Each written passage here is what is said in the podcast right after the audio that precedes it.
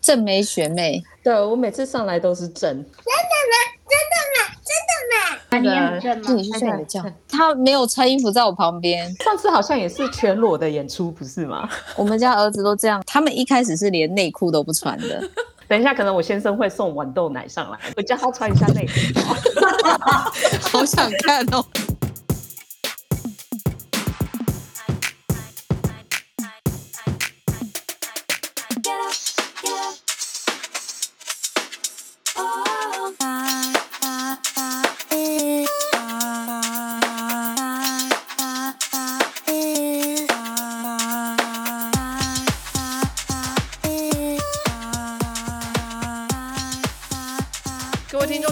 欢迎收听《Sky in the World》再次的播出啊！我们今天是食物的科学的单元。记得我们上一次谈的是什么呢？牛奶。那照我们这个节目安排的顺序的惯例呢，我们的下一集就会是讲假奶。对，因为之前我们都会说一集真肉，然后下一集就是假肉。真的糖跟代糖就是假糖，所以呢，我们上一集说的是是真的动物身上汲取下来的奶，那我们这一集就来讲一下什么是假的奶。我们平常也会常常喝叉叉奶、叉叉奶，它们不是动物身上取来的奶，可是我们还是叫它奶，所以它是一个奶制品的替代品。我们请各位编辑来收集一些资讯，来跟我们做分享。那同样，今天呢，参与录音的编辑有意大利的小鸡。Buongiorno ragazzi。小鸡最近还好吗？刚才你说这个天气是。你吹电风扇可以吹到感冒，是很冷吗？没有，我们天气超级好，我们是度假胜地。你没有看到他的 IG 吗？有啊，我每天都在阳光普照的地方。对啊，超漂亮的，这个光线很好。不过光是吹电扇你就够了吗？其实屋子里头很凉，所以其实不需要开冷气。可是不是听说热浪什么的？觉得其实很多是看屋子的方位，因为我现在搬家了。之前在米兰，米兰是城市嘛，又又离海远，就比较热。可是我现在搬到海边，然后我的房子之前在米兰房屋是西晒，现在不是西晒，其实整个屋子里头很凉。一般状况连电风扇都不用开的。哎，那这样子是不是冬天会很冷啊？我觉得也还好哎，我之前在这边冬天有来玩过，我觉得差不多。而且反正冬天室内都有暖气啊。看来是再去拜访你一次的时机了。恭喜小鸡这个乔迁顺利，这样子哈。好，那再来呢？还有我们的美东的 CS。你今天听起来稍微比较有精神一点。昨天有睡好吗？哦，我昨天看 paper 看到蛮晚的。昨天不是礼拜六吗？就白天好像去做实验，然后后来就跟 Costy 试训嘛，然后。那个假奶东西都没有查，就晚上才开始查。哦，所以是为了 Sky 在看 paper，好吧？还可以接受。等一下让你好好的表现一下。那我们还有英国的正方形的方。大家好，我是一方正方形的方。你都已经帮我介绍完了，我要讲什么？现在你写正方形的方，我想说我要念王同学还是正方形的方？我们要强调乙方的那个在视讯录音的时候啊，它的那个显示的那个字是正。对，因为 视讯的他的头像，他只会秀第一个字，所以我就说他慎选，就是正方形的方，最后只会出现一个正，就想说哇，乙方很正呢。对，所以下次你要写方正型的方。对，这个会剪掉吗？笑不出来，剪剪剪，我剪我剪。那我们要郑重宣布一个好消息，就是我们王同学的 Nature 正式上线了，恭喜，自己鼓掌，好赞哦！表框啊，那个要等第一作者送，我们不可以自己表。第二作者要有第二作者的样子。对对对，李芳这一次是 Nature 的这一篇的第二作者，前面的一篇已经发过一次了，这是第二次了，已经是 Nature 的常客了，有没有？哇，嚣张！Sky 团队里面就是 Nature 作者很多啊，好几个哎。好，各位亲爱的听众们，想发 Nature 吗？来参加 Sky 的我。对，起码都会有第二作者。那一样，我们邀请我们的奶制品的专家，我们的林老师。大家好，我是文玉，文章的文右边三面，玉芳的玉。大家好，等一下，学姐，你那个文是实验文的文吗？史艳文的文右边三撇，史艳文是民间人物，他不能有这么难的名字，这样到时候大家那个台下人都叫不出名字。就那个夕阳下面，对，学姐的那个文真正的读音是不是要念标还是什么的？没有，不是，林标玉，好超难听，就只有老师跟医生会念错，他们就会念林标玉，但是同学们都有边读边，从来都不会念错我的名字，哦，所以读书读得高的就会叫我林标玉。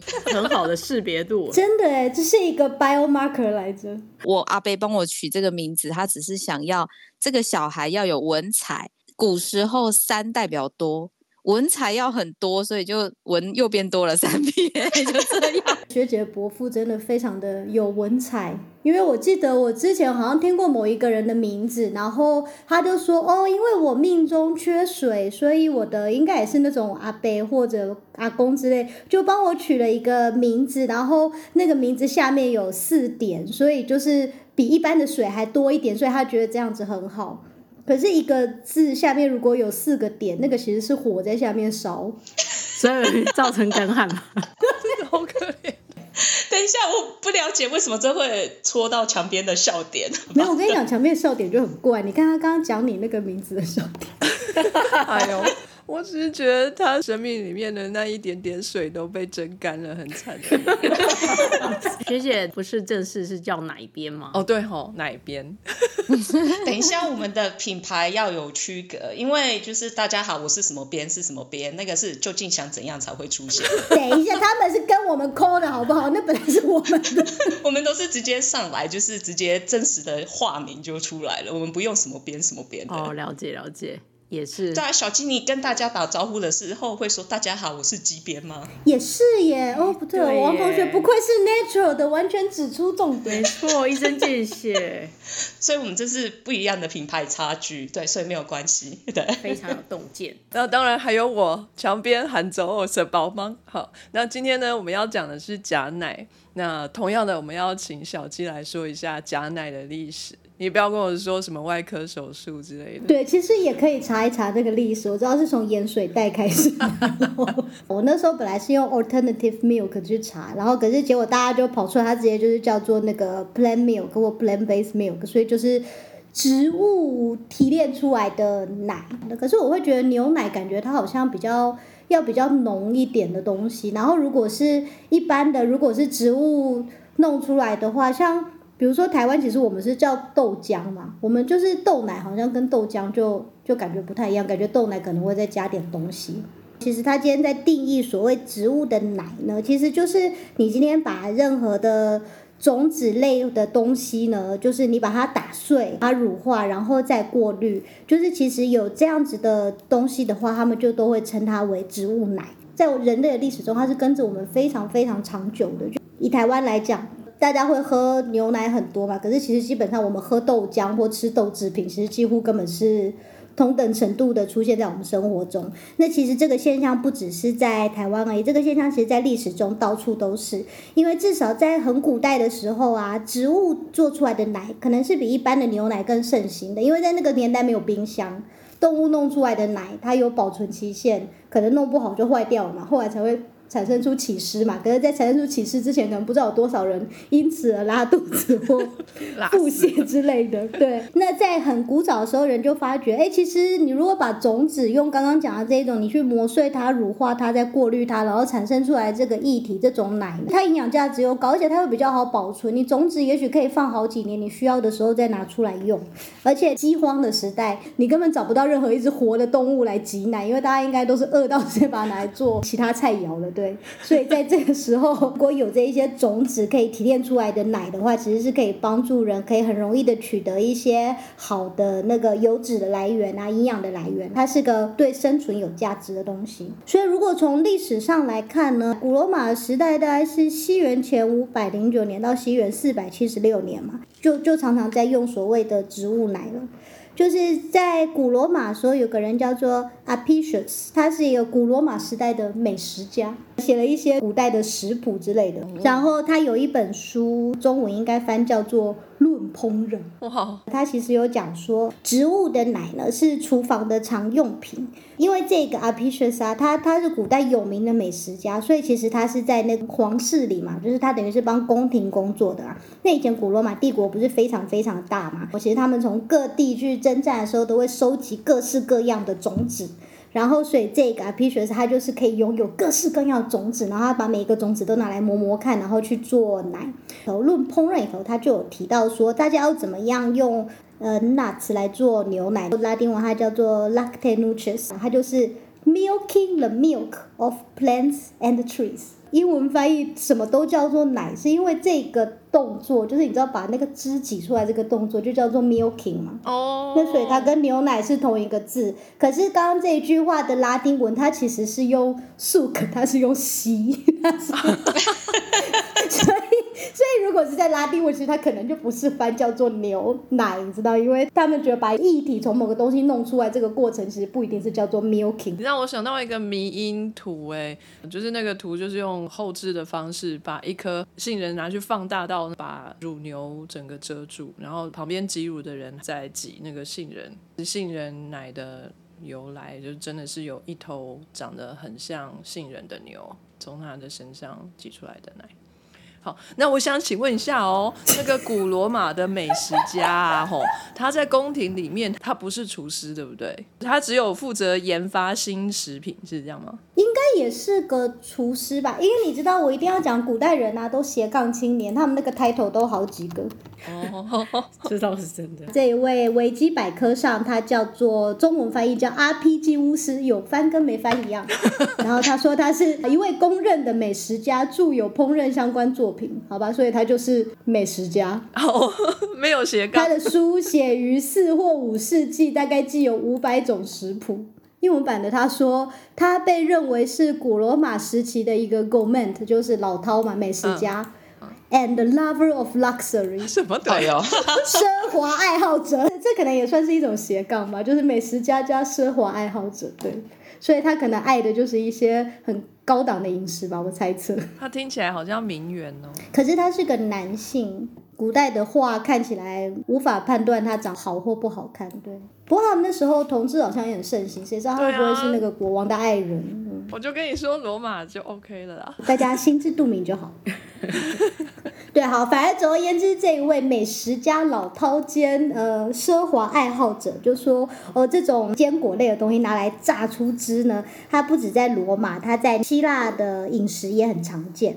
然后到了中世纪的时候呢，植物奶啊，它跟动物奶或者盐，它是同样常见的东西，都是餐桌啊、厨房啊里头常常会出现的东西。好，然后我们跳一下，跳到阿拉伯文化，因为阿拉伯文化大概是西元六二二年到一四九二年，在阿拉伯文化，他们那时候就是哦很懂啊，你看我们还有阿拉伯数字什么，他们那个时候在那个大陆之间啊，就是帮我们传递各式欧洲、亚洲之间帮我们传递各式各样的文化啊、商品啊，做贸易的时候，其实那个时候欧洲基本上是什么都不知道，还是野蛮人的时代。那其实，在阿拉伯文化呢，他们也用很多很多的植物做的奶。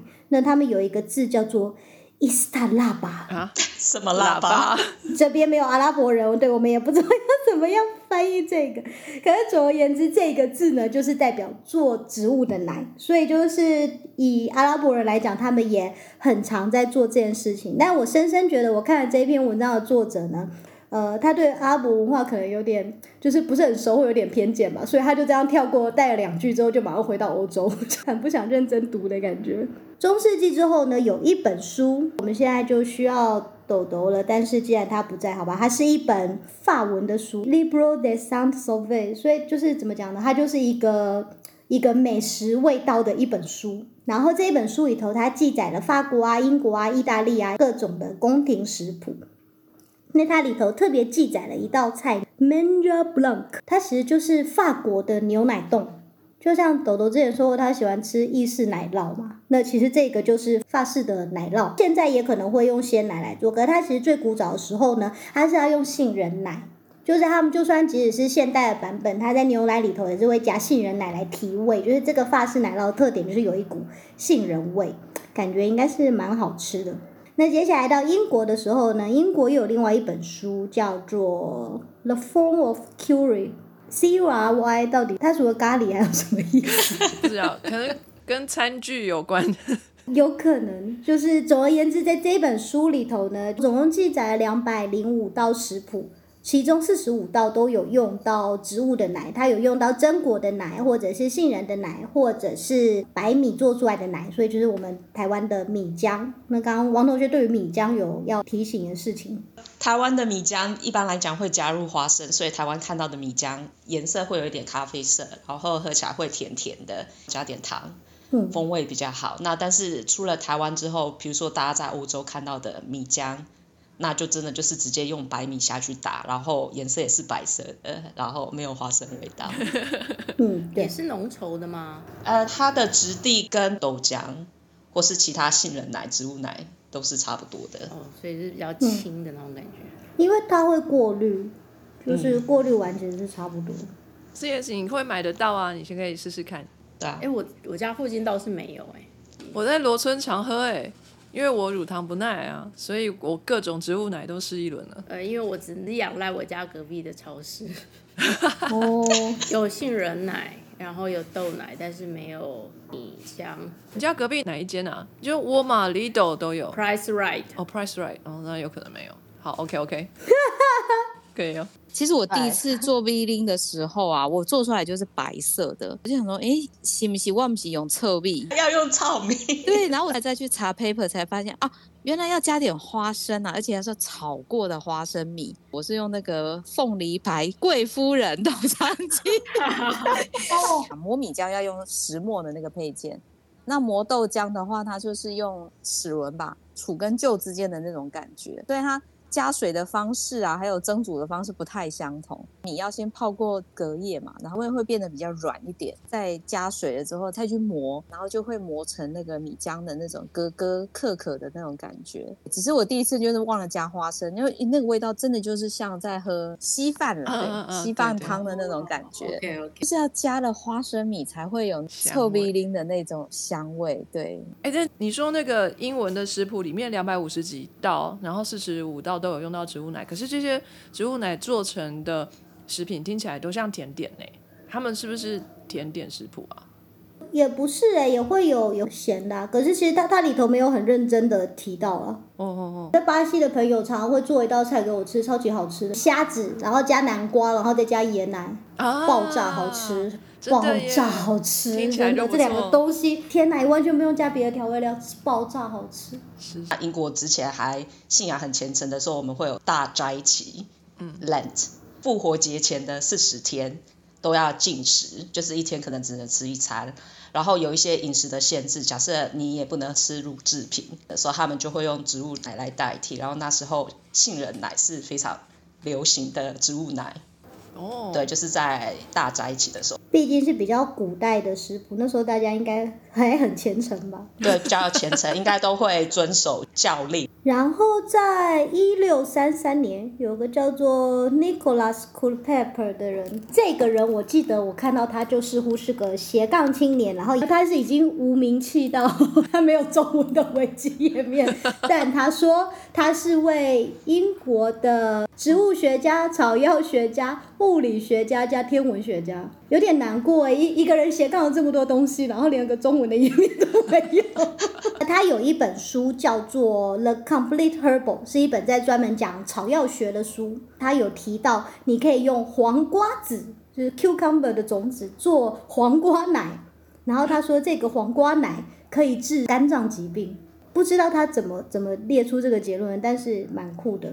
我我还不知道黄瓜有籽，有，但要很老的黄瓜，那个籽才会硬掉，是不是？就一般一般不就是你切开它里头感觉都很软，然后白白嫩嫩的，就一吃就没了吗？我们来问一下家庭主妇林老师，哦林老师可能睡着了。没没没，我只是一时打不开，林老师在台湾那边很紧张，一直真突然就被的。Q 到。小黄瓜其实它我们一般吃的时候它是还没有成熟的，所以它的种子就是比较软的。我有曾经一不小心把黄瓜放太老，那它会变得比较硬一点，有一点点像芝麻籽的那种感觉。你是说还没有摘下来吗？就是让它在树上挂着？已经在冰箱冰到干掉那种，把吧？小黄瓜冰成腌黄瓜，一个贤惠的家庭主妇，我们不能浪费粮食，所以我就会想尽办法看能不能把小黄瓜的皮削掉，肉拿来吃之类的，这样子。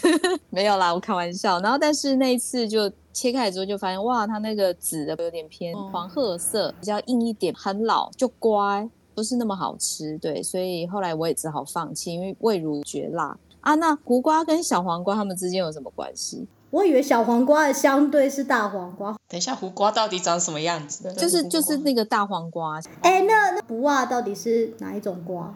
不袜是胡瓜，所以它不是黄瓜或大黄瓜或什么胡不是不是，它是别的别的植物，对。我知道大黄瓜的台语叫做气鬼啊，它不是补啊哦，。气鬼啊是大黄瓜哦。我逮一点灯哦，小黄瓜它如果长得很大很大，它就长得跟大黄瓜一样大。但是呢，小黄瓜跟大黄瓜，它们呢基本上是不同种的作物，哦，嗯对，它们都是葫芦科，只是黄瓜是胡瓜属，所以小黄瓜其实应该要叫做小胡瓜，大黄瓜应该叫做大胡瓜。哦，那不啊，它就是葫芦科的葫芦属，虽然不一样，但是他们都是葫芦科的。我想到我们前几次录的一集无妈咪的单元，我们有讲到葫芦瓜，对葫芦瓜里面也有无妈咪哦。对 讲完了。吴妈咪是鲜味，我觉得吴妈咪听起来很像一个姓吴的妈妈。所以难怪刚刚林老师呆了一下。啊，我是林妈妈，吴妈妈是谁呢？吴妈咪是谁？大家好博学哦。鸡边吗？还是墙边？是哪边吗？我们怎么跟 发 nature 的那球你球，nature 刚刚沃利斯又讲了一个笑话，有吗？今天是出了什么事？我觉得今天队长的冷笑话天分就是淋漓尽致哎。之前不是隐藏的还不错吗？就是我和林老师的出现，让沃利斯身处在舒适圈，所以就是一些隐藏的习性都出来了。真的这。就是他的日常。好，我们继续。我们现在拉到了意大利，意大利有一位烹饪大师叫 Martino，但是因为你知道 Martino 是个菜家姓，就很像台湾，我们就说就某位灵性大厨，他可能就是谁都可能啊。对，好，他说他在一四七零年的时候呢，他就写过很多有名的食谱，然后比如说它里头这里就列出了两道，一道呢是用杏仁奶来煮白饭。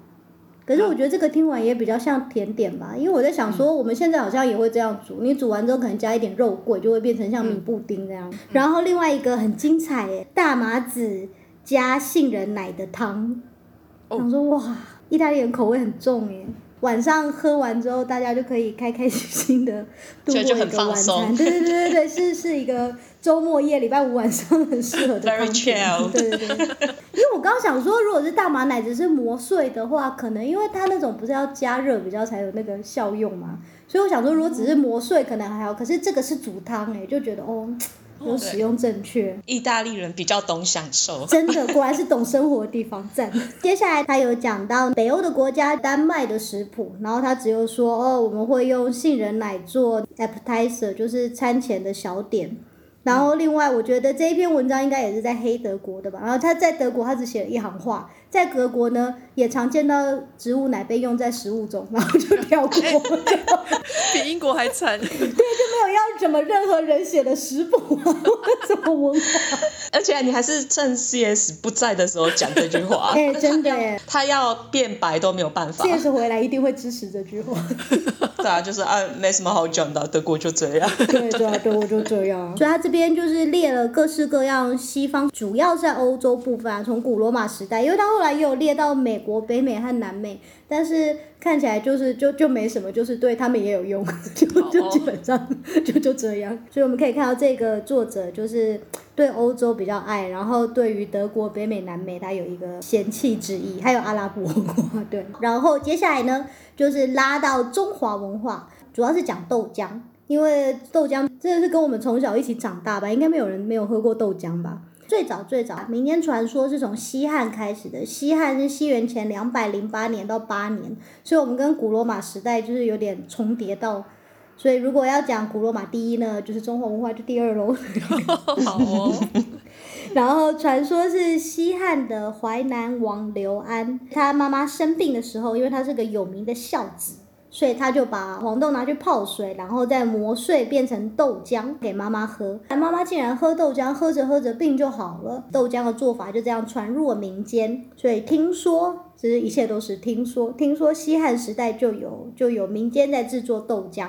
但这件事情是没有任何历史记载的证据，它就是个传说。因为就是很多人诗词中都会写到，就是真正比较有历史记录是在东汉的时候呢，他们出土了一块石板，然后这个石板上似乎这也是似乎似乎是有民间在做豆浆的过的过程的情况。最后就是到了《本草纲目》的，他说豆浆性平味甘，利气下水，治诸风热，解诸毒。所以听起来好像不错，所以也许刘安就是真的可以拿豆浆来治妈妈的病。那但是他们有讲，后来在后世的记载里头有一点争议，因为有的人说刘安是做了豆浆救妈妈，但是有人说刘安是做了豆腐来救妈妈，不知道他做出来的东西到底是豆浆还是豆腐。但是我们可以，其实他做的是豆花，对，有可能。传统的做法是这样：豆浆加了石膏会变成豆花，加了石灰粉会变成豆腐。您的原理是不太一样，但是我们可以想象呢，在古代那个时候，如果你还没有办法把豆浆凝结成豆腐，那它就会呈现一个介于液体和固体之间的状况，对，可能就是豆花。所以我在猜，它可能做出来就是那样一个东西。嗯，妈妈好勇敢哦，要是我就不敢吃。不会啊，我觉得在古代那么多更可怕的东西，这个应该是吃得下去的。而且你看，妈妈都卧病在床，她也没办法选择自己要吃什么。说也是，搞不好是被惯的。对，我觉得比较勇敢的是儿子，敢把这个东西喂给妈妈。对，然后接下来这篇文章呢，其实他对于 China 这个字也不是很喜爱，所以他对于 China 他一直讲说，听说他们很早就在用豆制品。然后接下来他就开始强调什么日本用了很多的豆浆，然后接下来他说我们去了东南亚，就我们为了这个东西做实地考察，马来西亚。路边竟然会有小摊车在卖着他们自家做的豆浆，我想说那只是你没来台湾而已，怎么还会卖豆花？嗯。可是他重要是强调的是说，在东南亚，就是豆制品的文化其实已经平常到，就是它不是只有大公司在生产，它是连你知道，连小家庭，就是大家都可能自己自己可以做出豆腐或豆花或豆干，就是这个东西对我们来讲是深入民心的状态，而不是说一定要仰赖一些大公司大品牌才可以做出来给我们的。没错，像我来英国就会觉得很烦，为什么买不到豆浆机？因为像台湾不是要买豆浆机就很容易，然后牌子也很多。真的，而且我觉得这边的卖的那个豆浆，那个 soy milk 啊，我觉得它就是比较没有味道，真的跟台湾那个豆浆比起来差很多。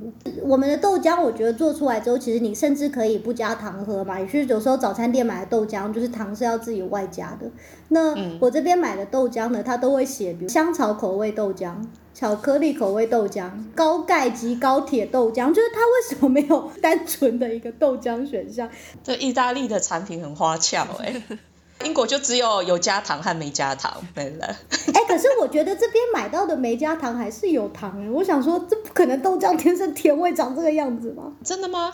我我这边的啦，我我觉得我这边没加糖都是假的。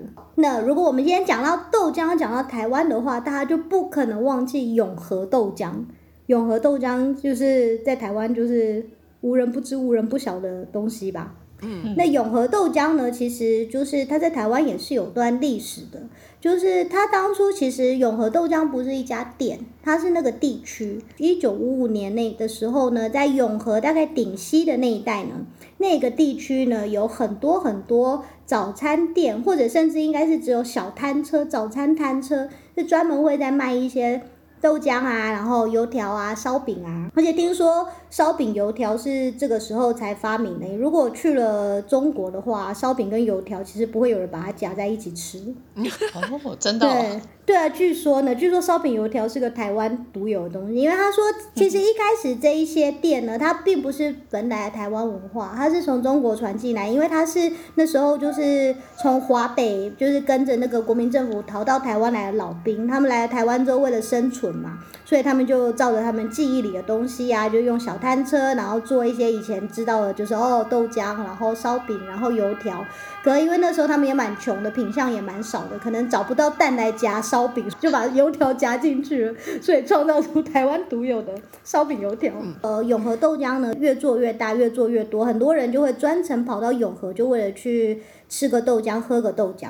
所以后来开始真正有开店，然后真的有开店呢，这个店的历史也非常非常复杂。所以如果我今天有讲错的地方呢，请后代不要来杀我，就是留言解释就好了。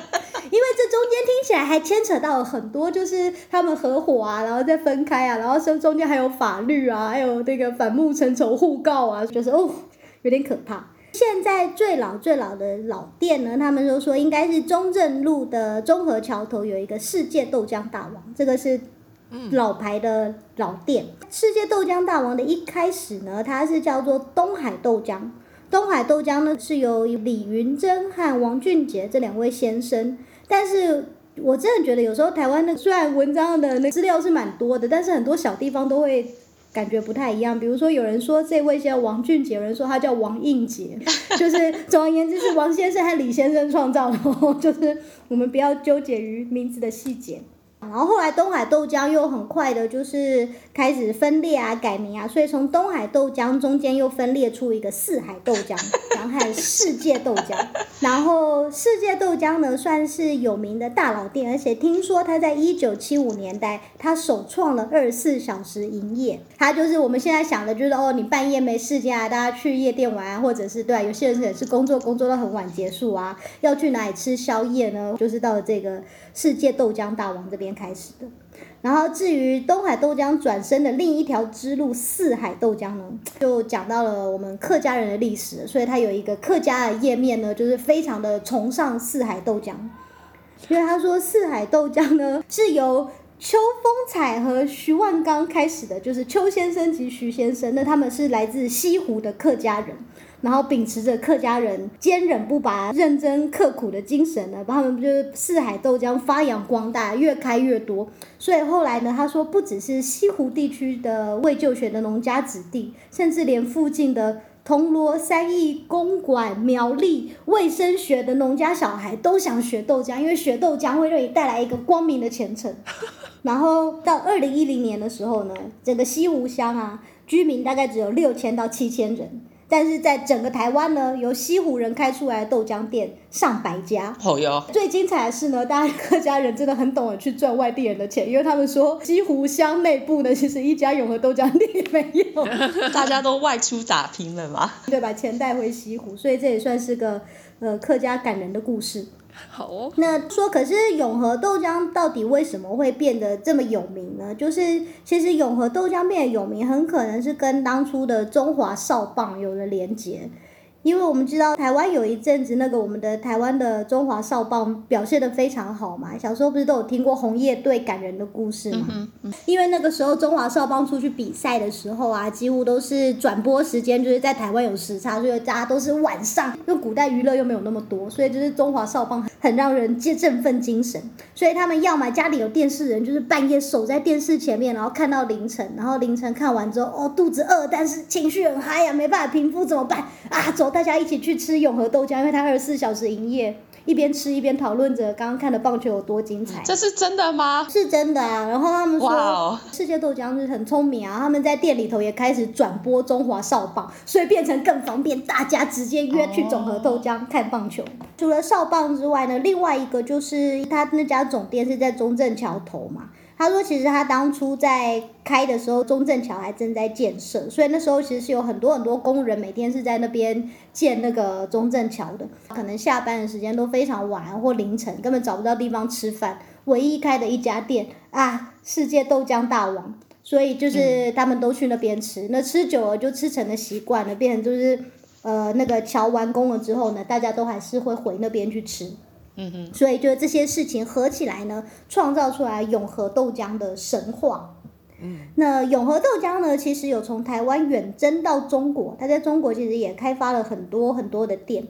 但是其实远征过去的呢，其实是有某一位林先生，他在一九八零八二年的时候呢，这位林炳生先生，他把永和豆浆这个字呢拿去注册一个商标，所以变成是不是泛指永和地区的豆浆店，而是他自己的品牌。而且他算是蛮幸运的，因为在他之后呢，就是修法规定，就是说你不可以把地名加上一个产品当做一个商标。就是我不能对我自己产生了一个洗面乳，然后我就称它为台北洗面乳，然后听起来就是 这个台北人都在用我这个洗面乳。就是后来法律是不准这件事，但是这个永和豆浆当初就是因为在修法前，所以它就通过了。那可以有台湾大哥大哎，那也是说法之前吧？不知道哎，中华电信、中华电信、中华航空，那个应该不算吧？因为那个人有点是国用国名，是对台湾是不是不算是个地名？哎哎哎哎，台湾大哥大可以，可是如果叫台北大哥大，可能就那就不行。对，那富航豆浆呢？哎，那是外国地名，跟那没关系。我猜测啦，我猜测。所以我这里这里可以开一个米兰豆浆。哎，对，米兰豆浆应该可以。对，然后总而言之呢，这位林先生他其实好像他根本完全不是做食品业的，但是他看到商机，他就想办法在台湾出产，比如说可以冷冻的豆浆之类的牌，然后外销到中国。然后听说在中国之后，把永和豆浆啊这些烧饼油条啊打出一个名号，就是台湾来的品牌。所以听说在中国开了非常非常多的分店。那我们今天讲这些是美好的一面嘛？那大家如果想要去看一下后来他们就是。呃，私下呢，彼彼此怎么告对方啊？怎么反目成仇啊？怎么样上法院啊？就是欢迎大家那个网络上自行搜寻。小鸡，我觉得你应该是看到他们互告的过程，所以小郑和丽丽的新闻就跳出来，因为演算法觉得小鸡可能感兴趣。对，就是我可能喜欢这一些内幕的东西，所以就是在查那个历史的时候呢，就是把外面这些光破灰的讲完之后，就开始查说什么哦，什么那个品牌被告啊，然后那个。侵权的问题呀，然后什么赔偿了多少钱呐？谁跟谁后来不和再告啊？就哇，很精彩。好，总而言之，今天历史到此结束。好，感谢小鸡，非常精彩。没想到假奶你也可以讲的这么精彩，没错。对，还讲到商标权，而且我竟然还没有讲到盐水袋手外科手术的假奶。对，我们学到了不少的知识，各国使用假奶。的这个方式都不一样。好，那再来，我们请林老师。为什么老是觉得在骂我？林老师要跟我们介绍一下，就是有哪一些奇奇怪怪的植物奶？后就除了我们刚刚提到的豆奶啊、杏仁奶啊、大麻奶，还有什么奇怪的？我看了一篇呃，二零一九年奥地利的研究报告，那说他们去研究一下美国，如果以受欢迎程度来说，他们最受欢迎的是杏仁奶，第二名成长最快的是燕麦奶，后起之秀就是接下来很有潜力的会是椰奶、雅记。原来椰子的台语是雅记。那但是全球其实最受欢迎的是豆奶耶。哎，学姐，你你知道那个全世界第一间就是有工厂系统的生产豆奶的国家，还是法国？哇哦！那他不晓得他的豆奶有没有豆臭味？我不晓得，我可以买来喝喝看，再跟你回馈。那我大概整理了一下，就是说植物来源的奶呢，希望就是它第一个可能是营养价值，再来就是它喝起来的口感。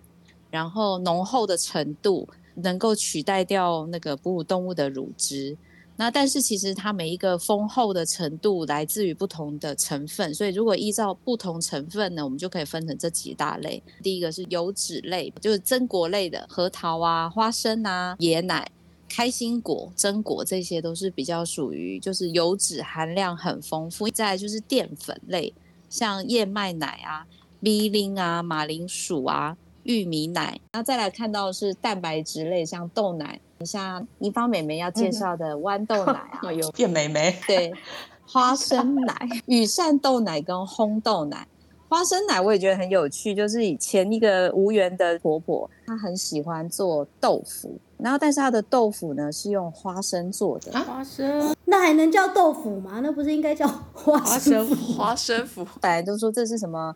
哎，好像是不传之秘，然后搞得很神秘的样子。但是后来呢，经过我旁敲侧击，还有就是用大脑去推算，他们的做法就是生的花生泡水了之后，把它加水打碎，打得很细致，然后呢，它在里面加洋菜，洋菜就煮的洋菜，只是让它凝结这样子而已，看起来就像什么大汉嫩豆腐那种感觉。然后，而且它会带有一些些花生的香气，还有一些些油脂，所以加一点点酱油就很美味。对，所以你在国外也可以试试看，就是花生奶做成的呃凝胶状产品这样子，其实还蛮好吃。哎，我在台湾真的有吃过花生豆腐，是那个美浓的名产吗？可是它的口感不太像是用明胶或是洋菜冻去做的，因为它没有那个脆的感觉，它是咯咯黏黏的，可能是不同做法。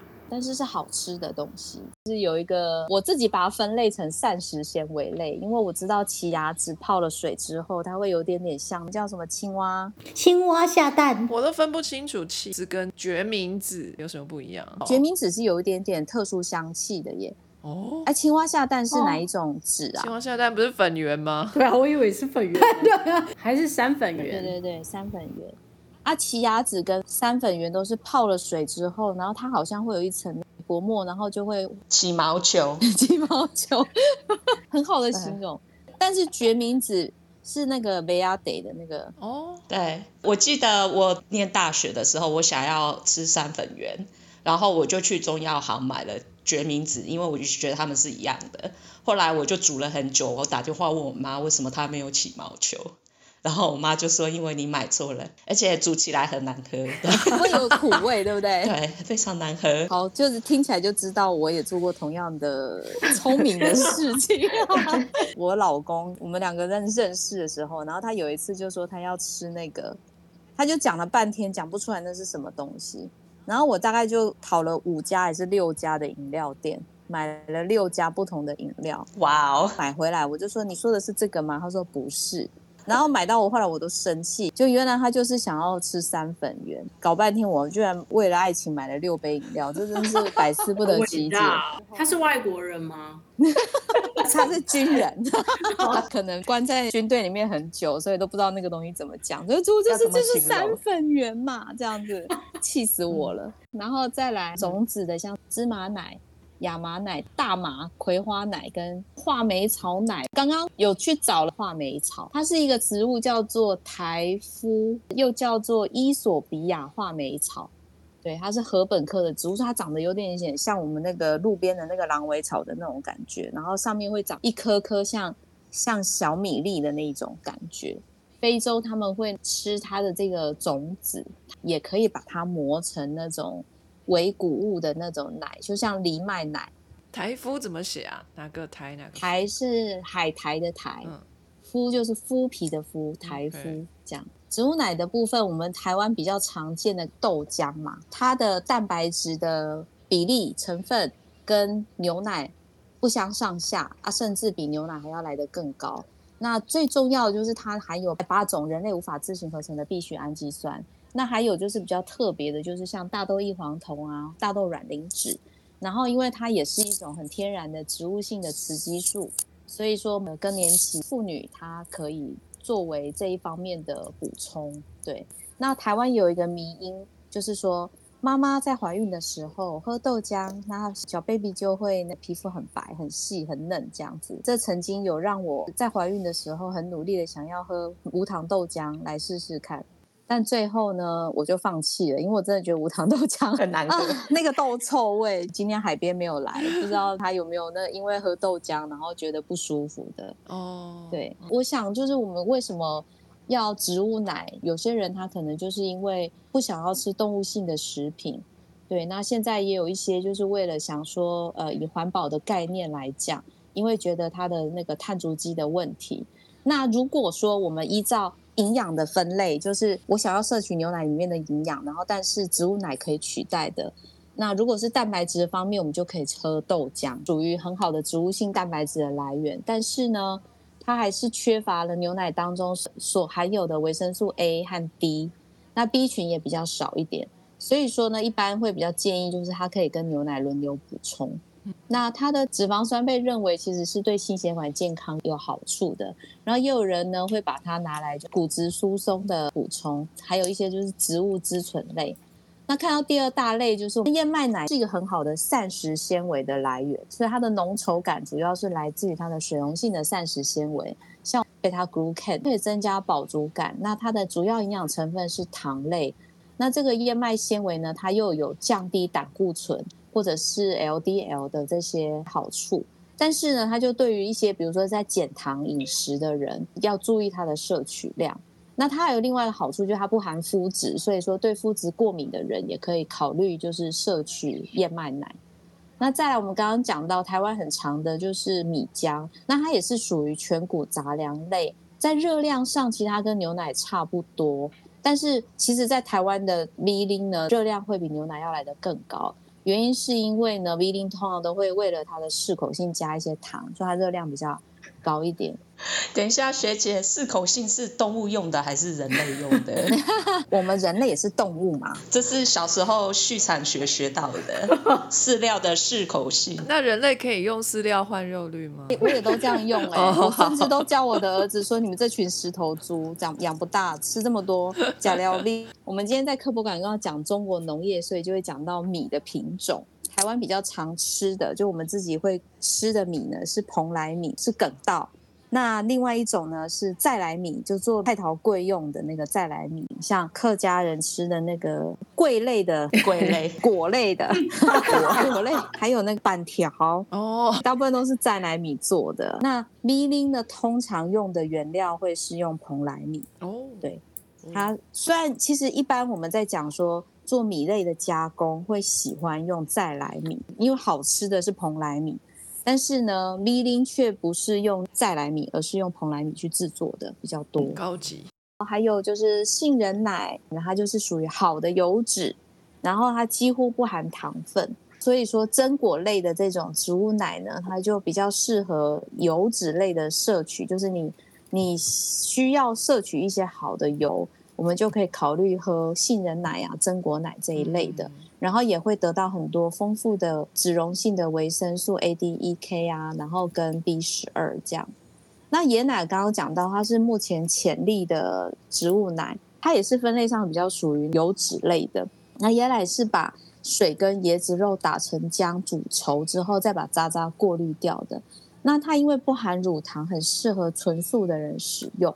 那它也很对于乳糖不耐症、对于坚果类有敏感，那就可以考虑喝椰奶。它现在有很多的 paper 都在讲说，啊，用乳酸菌啊，或者是各式各样的菌种去发酵，那它能够作为一个很好的牛奶的替代产品。有机会可以再多分享，就是很多关于发酵的植物奶。每一种植物奶它通常都是有优点，但是它就只有那个部分。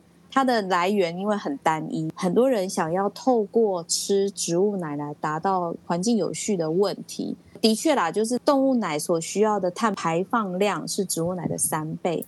那你去喂这些动物所需要的土地面积，更是你去种植这些植物高达十倍。所以很多环保人士都去拥戴它。但问题是你如果想只有喝植物奶来得到跟牛奶相同的营养，这个部分所需要的资源，事实上会比牛奶还要来得高。所以我们不可否认一件事，就是我们畜牧在做的就是乳肉蛋制品，其实它都还是一个很好的蛋白质来源。那植物奶的优点就是包括了，就是大部分的植物奶都不含有胆固醇，所以说想要进行体重控制的人是很适合的。而且像那个嗯刚刚讲到的燕麦奶，它含有大量的膳食纤维，所以它就可以促进肠胃道的蠕动，让肠道比较健康。那它也符合就是特定族群，就是有的人他可能有乳糖不耐症的，或者是对牛奶有过敏的，或者是因为你宗教的关系，希望吃纯素，不能吃奶奶蛋素的，那至少你喝植物奶就可以得到相同口感，但是呢又可以得到类似的呃营养成分。说，因为毕竟植物奶的营养价值啊，和我们的哺乳动物的乳汁其实它还是不太一样，所以就要透过不同的食材去补充。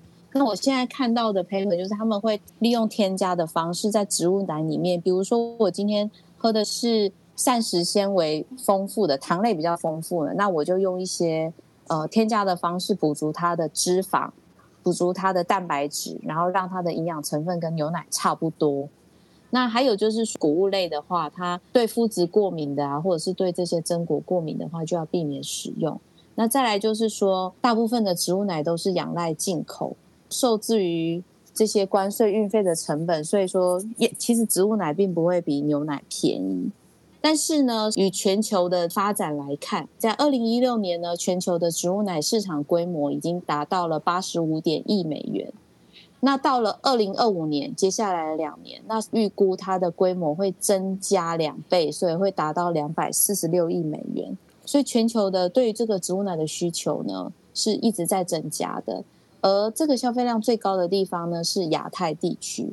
那其实呢，欧美国家他们对于牛奶的是使用量的部分也一直都在下降，但牛乳的产量其实并不会减少。那台湾目前的状况是，我们的饲养头数并没有增加，但是那个每一头牛的产量乳产量有增加的趋势。而且我们二零二五年还会有一个议题，就是台湾会开放无关税进口纽澳的乳品。对，那这也会造成一些些就是市场上的冲击。现在不是就已经有了吗？现在其实不是无关税。但是其实它就已经很便宜了，因为台湾的牛奶是全世界第二贵的。哇！对对对，我那一天已经在全联看到纽西兰的牛奶，我就非常的兴奋，然后就想看一下，嗯，它的乳脂含量怎么样？你不是有乳糖不耐症，所以你兴奋的点是又可以拉肚子的意思吗？对啊，我拉至少要值得，我要喝到香浓的拉，我不要喝到香浓是来自于那个梅纳反应啊，那个杀菌方法 UHT 嘛。那我让我回家加热嘛，好不好？那我看了一下，就是。他就写百分之三点八以上，其实非常高。因为其他台湾的牛奶，他就只会写就是百分之三点零到三点五之间，或是写三点五以上。对，所以一比较之下。虽然说这个数字好像哦，你百分之三跟四才差个零点三，哎，我跟你讲，喝起来差超多的，所以好想买哦。你有现场喝了吗？没有，太大罐了，我不敢。就买回去喝喝看嘛。等它免关税的时候我再买。不过我觉得还好啦，反正我们在欧美已经喝很多很浓的了。那越来越多人就是想要用植物奶去取代牛奶，原因很多，所以说就有另外一篇报告，就说我们来去讨论植物奶跟牛奶的产品形象差别在哪里啊，以及消费的动机。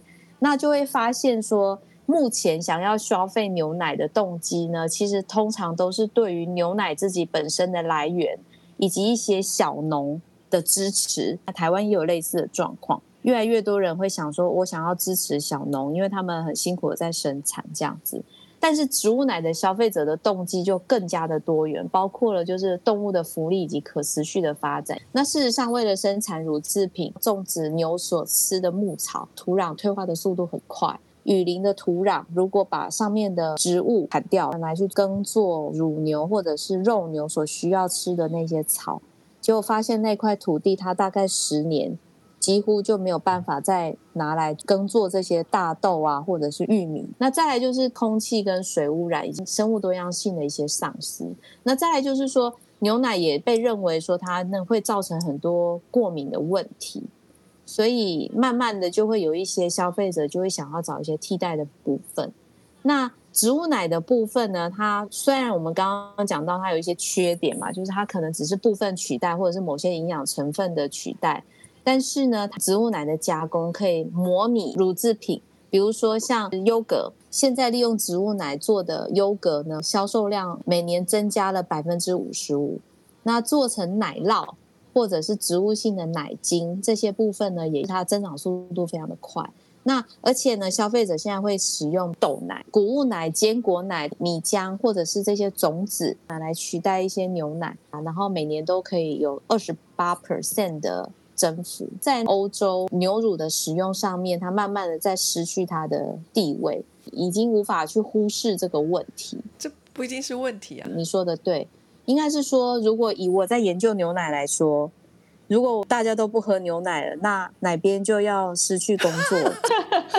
没有没有没有，我们食物可以多元多样化哦，不要把鸡蛋都放在同一个篮子里，我们什么都要吃一点。嗯好哦，那消费者对牛奶跟对植物奶在乎的点是什么？第一个，它是不是纯天然的，没有添加，然后它是有机的，因为健康的诉求，所以会去考虑低脂肪或者是维生素强化的部分。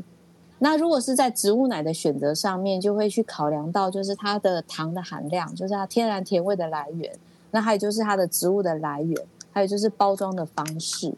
对，那如果说现在植物奶的价格跟牛奶的差距越来越小，风味上面还有营养成分上面可以跟牛奶越来越接近的话，消费者的接受度会更高，他们就不会单纯只是为了环境的保护来去使用它。那还有就是他们发现，如果用植物奶去替代牛奶的话，它可能就会导致于像钙质、蛋白质、矿物质跟某些维生素的摄取量会比较少一点。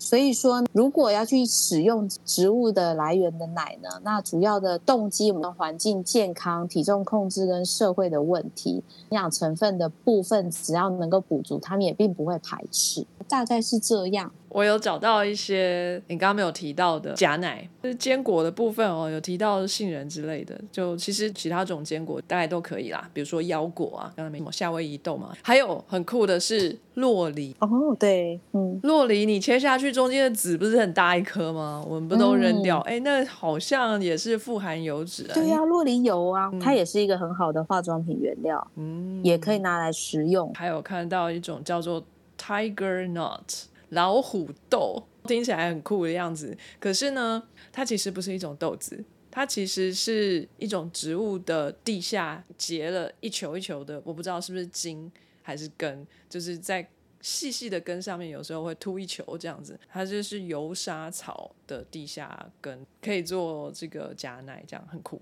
然后刚刚说豆奶可能是成分最靠近牛奶的，但其实还有另外一种假奶成分也跟牛奶非常相似，尤其是蛋白质的部分，那就是大麻奶。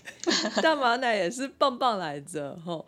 各位在欧美的朋友可能会看到大麻奶，不要担心，你就买下去，你不会因为喝了大麻奶而轻飘飘，或是被警察带走。放心好了，因为大麻奶用的这个。植物啊，它本身已经被驯化过了，它的这个 THC 的含量是比较低的，就是治麻醉的那个成分的，而且最主要还是在花里面，在籽里面是比较少一点的。大麻也有很多种类，它这一种就是比较少上瘾成分的，这个是叫做 Cannabis sativa，他们叫做汉麻，是 hemp。H E M P，不要买错，它的 T H C 的含量是小于零点三的，蛋白质含量是在百分之三十到五十，碳水化合物是比较低的，所以如果要补充高蛋白的话，大麻奶是不错的选择。非常感谢各位听众的收听和支持，特别要感谢各位赏杯咖啡的朋友，First Story 上的匿名赞助者，Patreon 上的一千五 Newton、Catherine 以及一番 Wang。Sky in the World 在各大 Podcast 平台上都能收听得到，Anchor、SoundOn、Spotify、Apple Podcast 都能搜寻到 Sky in the World 的节目。另外，Sky in the World 也会在脸书页面以及 Instagram 上分享科学家的八卦、科学新知，还有编辑们日常给大家。有任何问题及意见，都可以在各大平台上留言，让我们知道。我们将竭尽全力为您寻找答案。欢迎追踪分享 Sky in the World，让更多人知道有趣的科学哦。